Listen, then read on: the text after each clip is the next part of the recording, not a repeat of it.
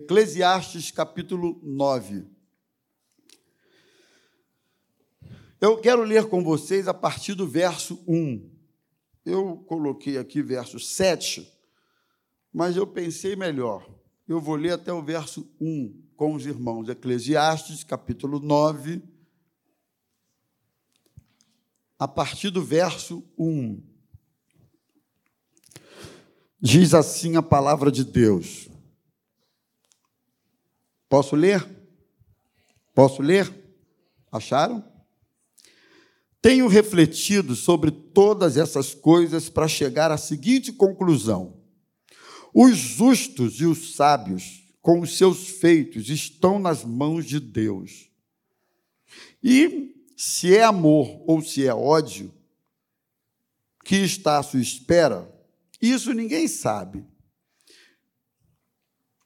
Ninguém sabe o que vai acontecer. Tudo acontece juntamente com todos. O mesmo acontece com o justo e com o ímpio, com o bom e com o mal, com o puro e com o impuro, com o que oferece sacrifícios e com o que não os oferece, com o bom e com o pecador, tanto com o que faz juramentos como com aquele que tem medo de fazê-los. Este é o mal que há em tudo que se faz debaixo do sol. A mesma coisa acontece com todos. Também o coração das pessoas está cheio de maldade, cheio de loucura, enquanto elas vivem. Depois, rumo aos mortos. Para aquele que está dentro, entre os vivos, há esperança porque mais vale um cão vivo do que um leão morto. Porque os vivos sabem que vão morrer, mas os mortos não sabem nada e não têm nenhuma recompensa a receber, porque a memória deles jaz no esquecimento. Amor, ódio e inveja, para eles já não existem mais. Eles estão afastados para sempre de tudo que se faz debaixo do sol. Portanto, vá e coma com alegria o seu pão e beba com prazer o seu vinho, pois Deus já se agradou do que você faz. Que as suas vestes sejam sempre brancas e que nunca falte o óleo sobre a sua cabeça. Aproveite a vida com a mulher que você ama, todos os dias dessa vida fugaz que Deus lhe deu debaixo do sol, porque esta é a parte que lhe cabe nesta vida pelo trabalho com que você se afadigou debaixo do sol. Tudo o que vier às suas mãos para fazer, faça-o conforme as suas forças, porque na sepultura, que é para onde você vai, não há obra, nem projetos, nem conhecimento, nem sabedoria alguma. Vamos orar? Senhor, fala conosco através da tua palavra, que ela nos edifique, nos exorte, nos console, nos oriente e que possamos praticá-la. Nós oramos em nome de Jesus. Amém. Amém. Irmãos, tanto o testemunho das Escrituras como o testemunho da vida mostram para nós que dias difíceis vêm. Nós estamos vivendo, por exemplo, atualmente, dias difíceis. Dias de expectativa, falei há pouco, né? Dias de incertezas, de muitos conflitos. Talvez, falando só um pouquinho, e já passando rápido por isso, com relação a esse momento, uma das grandes tristezas é uma coisa pessoal, tá, gente? Que eu tenho tido nesses últimos meses é ver como o povo de Deus está dividido. Como os evangélicos estão divididos. Como nesses últimos tempos, por ocasião circunstancial do óbvio que todos nós sabemos, cada vez mais você tem visto irmão perseguir irmão. Não é o diabo, pastor Manu. Não é Satanás. É irmão perseguindo o outro. É muito terrível ver isso. Muito terrível ver que o nosso povo, que poderia se unir em prol da nação, em oração, inclusive, inclusive, dando um bom testemunho para os de fora, porque a impressão que eu tenho é que os de fora devem ficar muito confusos quando eles olham para os crentes e verificam essa, esse conflito entre os próprios crentes. Né? A nossa causa maior é o Evangelho de Jesus, é a Bíblia Sagrada, é o reino de Deus, é a nossa pátria celestial. Afora isso, é tudo na dimensão do terreno e na dimensão do obscuro. O sábio, o pregador de Eclesiastes, ele fala a respeito disso. Então, dias difíceis nós estamos enfrentando. E ele diz que coisas boas e coisas ruins acontecem tanto na vida daquele que sacrifica, como daquele que não sacrifica. Acontece tanto na vida daquele que faz juramentos, como naquele que não deseja, não gosta, prefere não fazer. E ele vai falando, versículo 1: os feitos, tanto dos justos como dos sábios, estão nas mãos de Deus. Ainda no verso 1, ninguém sabe o que vai acontecer. Tudo acontece igualmente a todos.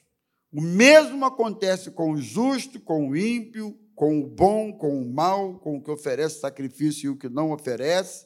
Ele diz assim no verso 3: Esse é o mal que há em tudo que se faz debaixo do sol.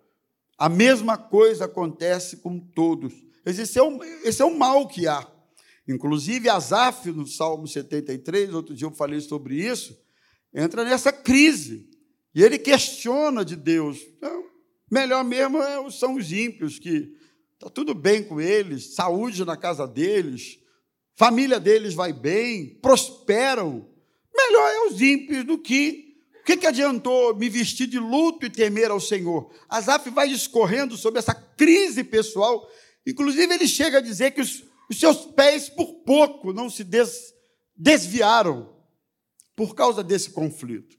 Abacuque, o profeta, também externa esse conflito na medida em que ele vê a prosperidade dos ímpios e o sufoco dos justos. Ele diz: não é possível que seja assim. Até quando clamarei por justiça e o Senhor não me ouvirá? Até quando clamarei eu e o Senhor não atentará? Abacuque esboça essa sua essa essa essa sua crise. Versículo 3. Olha o que o pregador diz no verso 3. O coração das pessoas está cheio de maldade, de loucuras, enquanto elas vivem. É assim o coração das pessoas. Por si só, essa constatação poderia levar o justo a questionar qual o proveito de servir a Deus. Só que tem um detalhe, irmãos. Mesmo sofrendo as mesmas coisas que sofrem os ímpios, passando as mesmas dores que, só, que passam os ímpios, as mesmas calamidades, é importante lembrar que o justo tem algumas vantagens na perspectiva do recomeço, da reação, da reconstrução, na perspectiva da eternidade.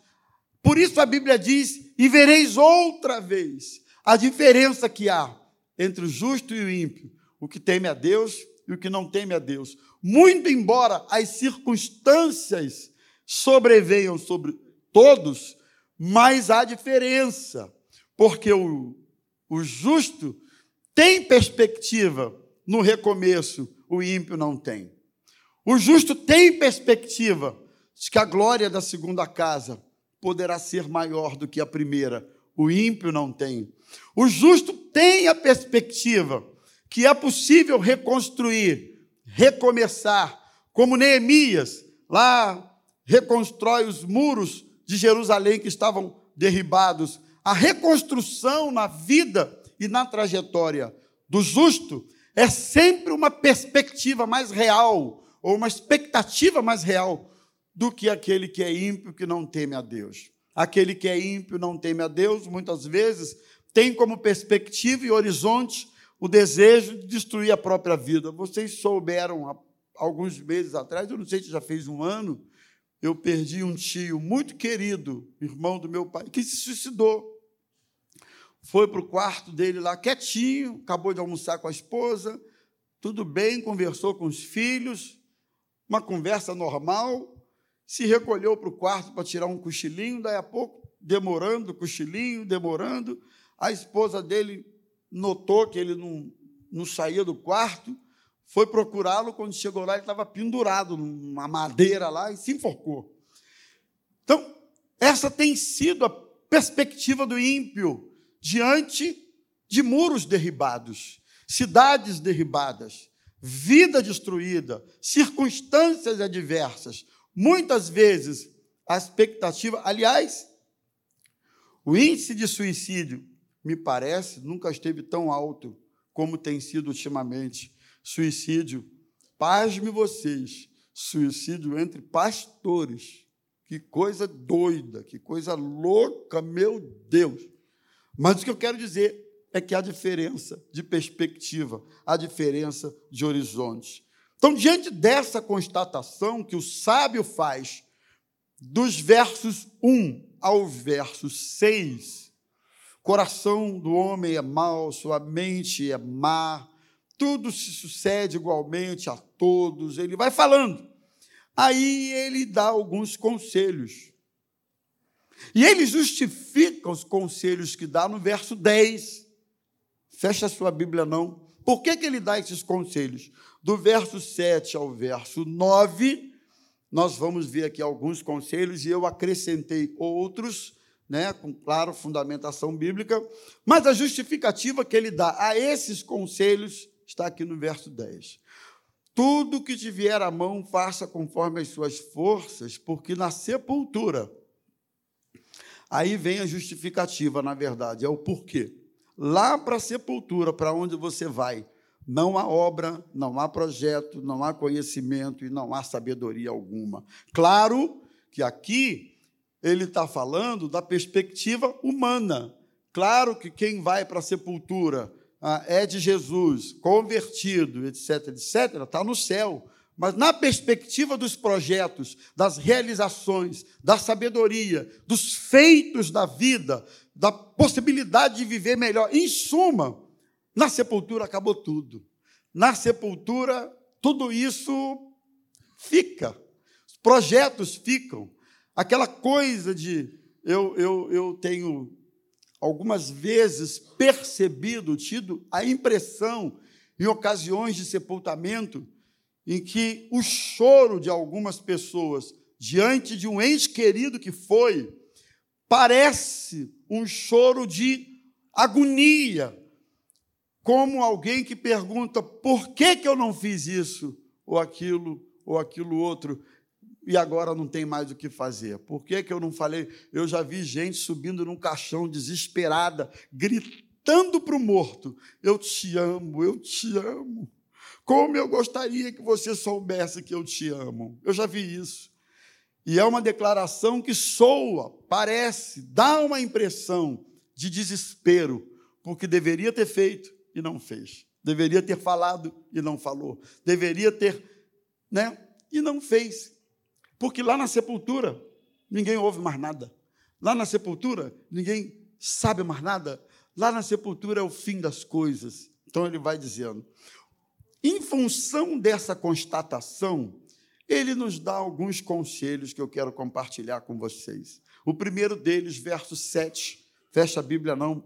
Viva a vida com alegria. Vamos repetir, meus irmãos? Viva a vida com alegria. Fala para o teu irmão, viva a vida com alegria. Vida, viva a vida com alegria, Hélio. Viva a vida com alegria. Viu, Marquinhos? Viva a vida com alegria. Fala para mim alguém aí, poxa. Viva a vida com alegria. Ó, oh, aqui, ó. Viva a vida com alegria. Versículo 7. Come com alegria, come com alegria. Coisa boa. É alface, irmão, brócolis. Come com alegria. Consagra. Diga, Deus, nem que essa alegria vem do céu, mas me manda. Claro que a alegria diante de uma alface não é a mesma diante de um bolo de banana, de uma carninha. Mas coma com alegria. Coma com alegria. Se alimente com alegria. Não é reclamando, não é murmurando. Ele vai dizendo: bebe gostosamente o teu vinho. Ai, pastor, para que, que o senhor foi ler isso? Calma, não é assim. Vinho simboliza alegria. O crente precisa ter alegria. O crente precisa ser alguém assim, irmão. Senão, ah, não dá para viver na base da tristeza, da murmuração, da reclamação. Salmos 30, verso 11: Mudaste o meu pranto em dança, a minha veste de lamento em veste de alegria. Hã? A veste que havia sobre nós antes era veste de lamento, questionamento, murmuração. Era a veste do salmista Asaf na primeira parte do salmo. Por que isso? Por que aquilo? Lamenta dali, reclama de lá. Ele mudou a nossa veste de lamento e colocou sobre nós vestes de alegria diz o salmista.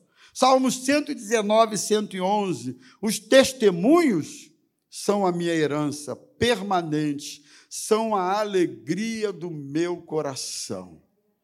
alegria do meu coração. Irmão, alegria não deve ser só um sentimento, precisa ser uma decisão, precisa ser um querer. Por isso o apóstolo diz: alegrai-vos no Senhor. Outra vez vos digo, alegrai-vos. Está difícil? Se alegre em Deus. A circunstância está adversa? Se alegre em Deus. Ficou desempregado? Ah, obrigado pelo desemprego. Não é bem assim. Mas apesar do desemprego, se alegre em Deus. É possível isso. Abacuque 3, 17 18 Ainda que a figueira não floresça, que o produto da oliveira minta, que no curral não haja gado, que as ovelhas tenham sido arrebatadas do aprisco, que não haja mantimento no celeiro, ele vai dizendo, ele descreve um cenário muito caótico e ele finaliza o verso 18 dizendo: Eu, todavia, me alegrarei no Senhor e exultarei no Deus da minha salvação. Eu me alegrarei no Senhor. Quantos podem dizer, eu vou me alegrar no Senhor? Eu vou me alegrar. Se o A ganhar, se o cara que eu votei ganhar, eu vou me alegrar. Mas se o cara que eu votei perder, eu vou me alegrar. Porque a nossa esperança é o Senhor. A nossa alegria vem do Senhor. Por favor, entenda isso. Que isso não seja uma teoria para a sua vida, mas uma prática. Para você colocar em prática, depois que sair o resultado de hoje. Pastor, mas se for o A, vai ser melhor ainda. Irmão, se alegre em Deus. Estamos juntos? Viva a vida com alegria. A vida é curta, a vida é breve. É como um conto, um sopro ligeiro, um pensamento que vai, como uma planta ou uma erva do campo que murcha e morre, como uma nuvem que se dissipa. Assim é a vida da gente. a, a oh meu Deus, eu, eu, eu, não vou, eu não vou lembrar o nome dela, que perdeu o esposo semana passada. Oi? Ariade? Ela está aí? Está aí? Não está não, né? Mas o, o esposinho dela, o Eduardo, ele foi batizado, um batismo dois atrás, 42 anos. O Eduardo chegou em casa, não estava se sentindo bem, deitou para dormir e ela, no dia do aniversário dela, estava esperando ele levar café da manhã para ela na cama. E ela disse: ah, ele não trouxe o café da manhã. Ele sempre traz. Ela levantou, quando olhou, ele estava morto. 42 anos. Morreu. E não levou o café da manhã para a esposa. Membro da nossa igreja, irmãos. Eu fiz o sepultamento dele tem uma semana. Fui lá na casa dele, tinha, tinha morrido. Cheguei lá, estava em cima lá da cama, morto. Família mal podia acreditar. Nós oramos pela família, inclusive, na semana passada. Enfim, a vida é isso. É um sopro. Então, viva com alegria. Você vai viver melhor e com mais qualidade. Ele vai em frente. Segundo conselho, viva na unção e na pureza. Verso 8. Em todo tempo. Não é de vez em quando. Em todo tempo as suas vestes precisam ser alvas, brancas, e nunca falte o óleo sobre a sua cabeça. Vestes brancas fala de pureza. Pureza. Que sejamos homens e mulheres assim, com a pureza de Deus, sem malícia, sem maldade, sem esquema, sem maquiavelismo. Tem gente que tudo maquina, sabe? Tenha uma vida de pureza, tenha uma vida ungida. Óleo fala de unção, símbolo do Espírito Santo, que a nossa vida seja uma vida ungida. Quer saber? Você não está precisando de carro novo, você está precisando ser ungido. Você não está precisando de dinheiro, ganhar mais. Você está precisando de mais unção. Você não está precisando trocar de mulher, nem trocar de sogra, nem trocar de marido. Você está precisando é de unção. Porque se você tiver unção, você vai aguentar o marido que você tem. E vai aguentar a sogra que você tem. Então nós estamos precisando é de unção de Deus. A unção quebra o jugo. O jugo da murmuração, o jugo do questionamento, o jugo da mentira. Nós estamos vivendo hoje um tempo de mentiras e mentiras e mentiras. A famosa fake news. Quanta mentira, meu Deus, quanta mentira, quanta mentira, quanta mentira. E você pensa que a mentira é só no meio dos políticos? Ah, o meu não mente. o meu é o B, ele não mente. O meu é o A, ele não mente. Ah, não? Vai nessa. E o pior, mentirada no meio do povo de Deus. Mentira. Você sabe quem é mentiroso e o pai da mentira? Diabo. Ele é mentiroso. É a única coisa que a Bíblia atribui a Satanás como sendo é a mentira. Ele é pai da mentira. Portanto, não cabe. O jugo da mentira precisa sair de cima da vida de algumas pessoas. Aprenda a falar a verdade. Falar a verdade não é levar vantagem, sempre. Falar a verdade não é ter, não é ter a complacência e o acordo das pessoas. Não. Muitas vezes falar a verdade vai gerar resistência, críticas. Mas fala a verdade, seja verdadeiro, Deus vai honrar você. Amém? Ele fala isso. Depois, versículo 9, terceira dica: viva bem em família. Verso 9: goza a vida com a mulher que você ama todos os dias da tua vida fugaz. De novo, então, seja feliz com a mulher que você ama. Seja feliz com o marido que você tem, com a família que você tem. Vida feliz em família. Como o diabo tem tentado destruir as famílias. Seja feliz com a sua família. É a família que Deus te deu, irmão. Pastor, o senhor não sabe a encrenca que é a minha família. O problema é seu, é contigo. A cruz é tua, mas é a família que Deus te deu. Seja feliz com ela. Aprenda a ser feliz com aquilo que você tem. Como diz o outro, que a grama do vizinho é sempre mais verde, mais atraente, mais, né? Não, é a sua família, é o seu filho, é o seu casamento, é a sua casa, é o seu lar. Seja feliz com a família que Deus deu a você. Quantos podem dizer eu sou grato pela minha família? Eu sou grato pelo meu filho.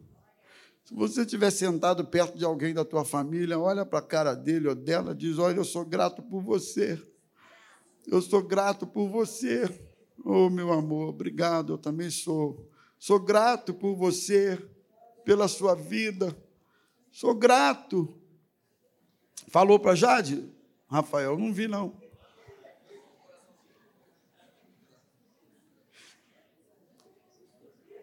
Goza a vida com a mulher que tu ama, trata bem da bichinha. Esculacha a mulher não. Esculacha o marido não, trata bem dele. Tem mulher também, irmão, que só Deus na causa. Só Jesus. Eu conheço alguns homens que são santos. Santos. O cara não vai para o céu, ele vai passar direto do céu, assim. O céu é aqui, ele vai passar direto. Vamos mandar ele descer, não, desce três degraus aí, porque ele ficou mais embaixo tanto que ele aguenta certas criaturas do, do Senhor. Mulher rixosa. Essa semana eu estava lendo sobre isso. Como é difícil a mulher rixosa. E eu fico muito à vontade para falar isso, porque eu sei que aqui não tem nenhuma, é só lá no Afeganistão. Aqui não tem nenhuma. Nenhuma, eu sei. Nem no YouTube, nenhuma me ouvindo. Tem marido que é truculento, como o, o Nabal. Truculento. O cara era truculento, ninguém podia conversar com ele. E aí morreu e o Davi foi e casou com a viúva. É. Tem cara que é tão truculento que quando morre, a mulher bem secretamente diz: Senhor, tu és bom demais. Eu me lembro uma vez, eu recebi uma irmã no gabinete, ah, meu marido morreu há pouco tempo, e eu, assim, oh, meu Deus, que pena, minha irmã. E ela, não, pastor, não fala uma coisa dessa. Aquilo era uma peste, não valia nada. E Deus o levou, pastor. Oh, meu Deus, eu estou muito feliz. Eu fiquei olhando, eu não sabia se eu ria, se eu fazia cara de paisagem. E eu ouvi isso. A viúva feliz, irmão. Tem viúva que tu olha para a cara dela, ela é uma explosão de felicidade. Porque o cara é ruim. Ruim. Então, olha o que a Bíblia diz: goza a vida com a tua mulher. Cuida bem dela. Cuida bem dele. Eu ia falar um negócio, mas deixa quieto. Pois ele vai em frente. Verso 10. Tudo que te vier à mão, faça com todas as forças que você tem. Ou seja, faça com excelência, capricho, zelo, bacana. Faça bem feito. Não faça de qualquer maneira tudo que te derem para fazer, faça bem feito. E gente que é desleixada, relaxada, faz de qualquer maneira, porco. Aliás, é até uma ofensa para o porco. Que tem porco hoje que é um porquinho bonitinho. Tem gente que é assim. Tudo que faz é de qualquer jeito. Então, tudo que vier na tua mão para fazer, faça bem feito. E eu estou acrescentando aqui: não espere ser amado, ame. Ame as pessoas. O amor é uma das maiores marcas, se não a maior, de um cristão. Qual é a maior marca de um cristão? Falar em línguas? Não. Paulo fala lá no Coríntios, capítulo 13, né? Ainda que eu tenha todos os dons, toda a ciência, todo conhecimento, ainda que eu dê o meu próprio corpo para ser queimado, que eu doe os meus bens para os pobres, se não tiver amor, nada disso adianta. O amor é paciente, o amor é benigno, o amor não arde em ciúmes, o amor não busca seus próprios interesses, o amor. E ele vai falando. Não se alegra com o mal. Então, cristianismo sem amor não é cristianismo. Ame, irmãos, ame. Ame quem não merece, ame quem te persegue, ame as pessoas, e se é difícil, eu sei que muitas vezes é mesmo, peça a Deus para derramar isso na sua vida. Outro, saiba reconhecer o valor de uma amizade. Olha aqui, tem gente que não tem amigos. Você tem amigos? Tem amigos? Que bom, tem gente que não tem, não. O dia que ele morrer, os coveiros que vão ter que se juntar lá para levar o caixão dele, porque nem amigo para levar o caixão é quanto que precisa? Seis? Pelo menos seis, né? Três de um lado, três do outro. Se for gordinho, seis. Dá. Você precisa pelo menos de seis. É, agora tem carrinho, mas outro dia aí não teve carrinho, não. Foi, foi lá levando o cara. Tem lugar que não tem carrinho, não. A Bíblia diz assim: o amigo ama em todos os momentos. Amigo é aquele que ama. É um irmão na adversidade. Provérbios 17, 17. O amigo ama em todos os momentos. É um irmão na adversidade. Saiba fazer amigo. Seja leal aos seus amigos. Seja leal a eles. Outro, Não pense você que compartilhar e dividir com o outro é coisa de quem tem muito ou de quem precisa esperar ter muito. Não, não. Compartilhar é coisa de quem tem um coração generoso. Seja generoso. Seja generoso no dar, no doar. Seja alguém generoso. Uma marca do cristão é a generosidade. Crente que não é generoso não entendeu o espírito do evangelho, porque ele é generoso. Lembra da parábola do do é da parábola do Oi? Do bom samaritano. Passou o sacerdote, largou o cara lá, passou o levita, largou o cara lá, Aí veio um samaritano, veio um viajante, viu lá o sujeito, havia tomado uma surra dos salteadores, todo quebrado. Ele pegou o cara, botou na montaria, levou lá numa pousada e disse: botou óleo, curou as feridas e disse para o dono da pousada: cuida dele aí, está aqui a despesa e se, se gastar mais do que isso. Quando eu passar aqui de volta, eu pago a despesa dele. O sacerdote passou de largo. O levita passou de largo. E aí Jesus conclui essa parábola. Quem foi o próximo daquele homem à beira do caminho? Foi o sacerdote? Foi o levita? Não. Foi aquele que socorreu, que botou óleo na ferida do outro. Irmãos, tem gente rindo do teu lado aí, mas está ferido.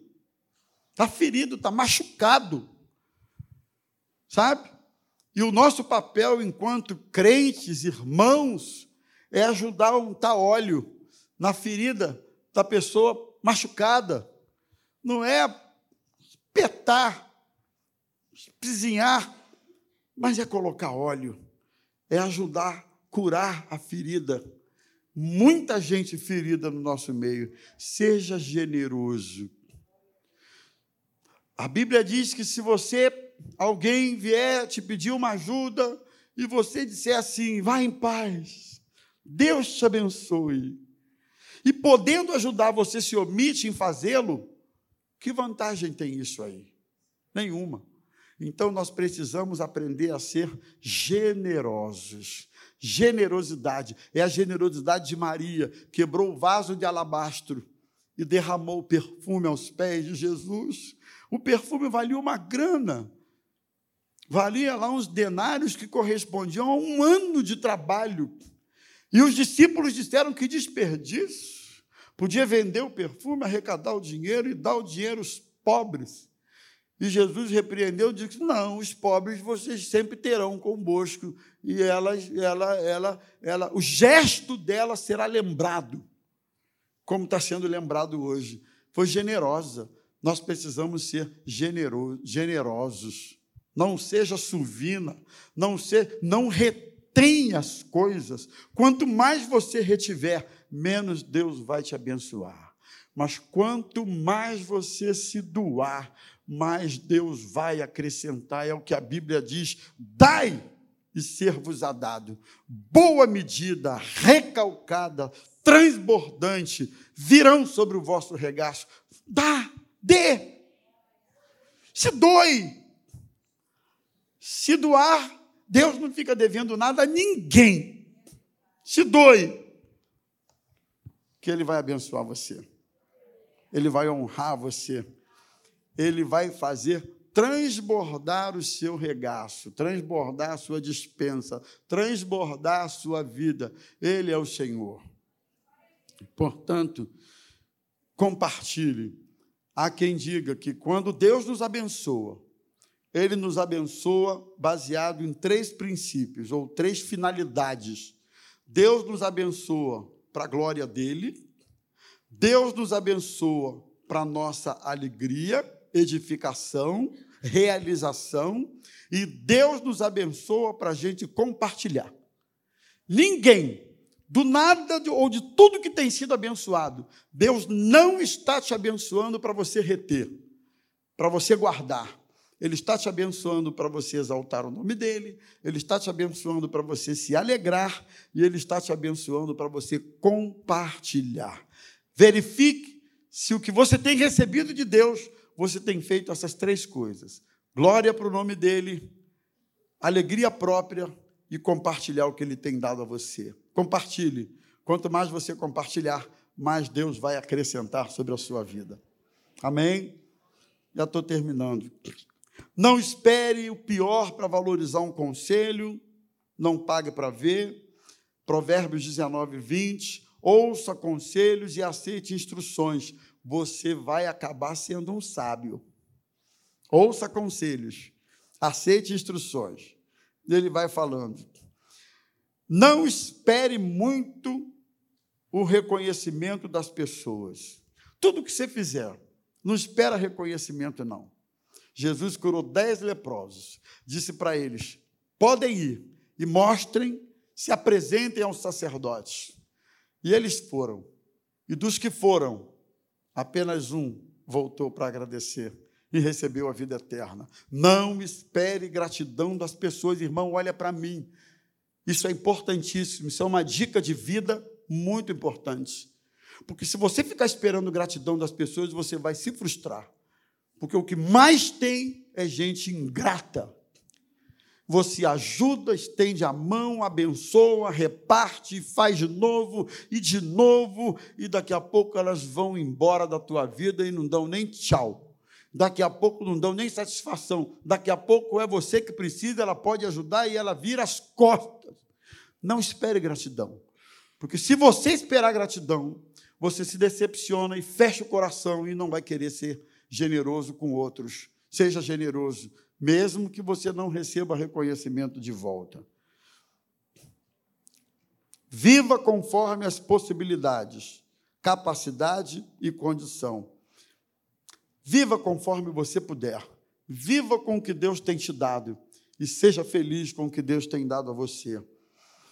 E eu quero terminar com uma frase de Abraão Lincoln, e ele diz assim: ser feliz não é ter uma vida perfeita, mas deixar de ser vítima dos problemas e procurar ser autor da própria história.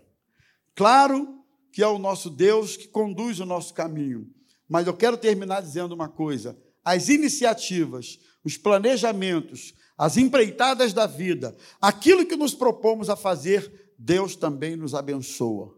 Então não fique sentado posando de vítima achando que Deus vai pegar você assim e empurrar você. É você que tem que fazer. É você que tem que colocar a mão. É você que tem que realizar. Vá atrás. Se esforce. Foi o que o Senhor disse para Josué: seja forte e corajoso, seja forte e corajoso, seja forte e corajoso, que você vai fazer esse povo herdar a terra que, sob juramento, eu prometi dar aos vossos pais. Seja forte e corajoso. Deus vai te honrar, Deus vai te abençoar, Deus vai, Deus vai abençoar você, em nome de Jesus.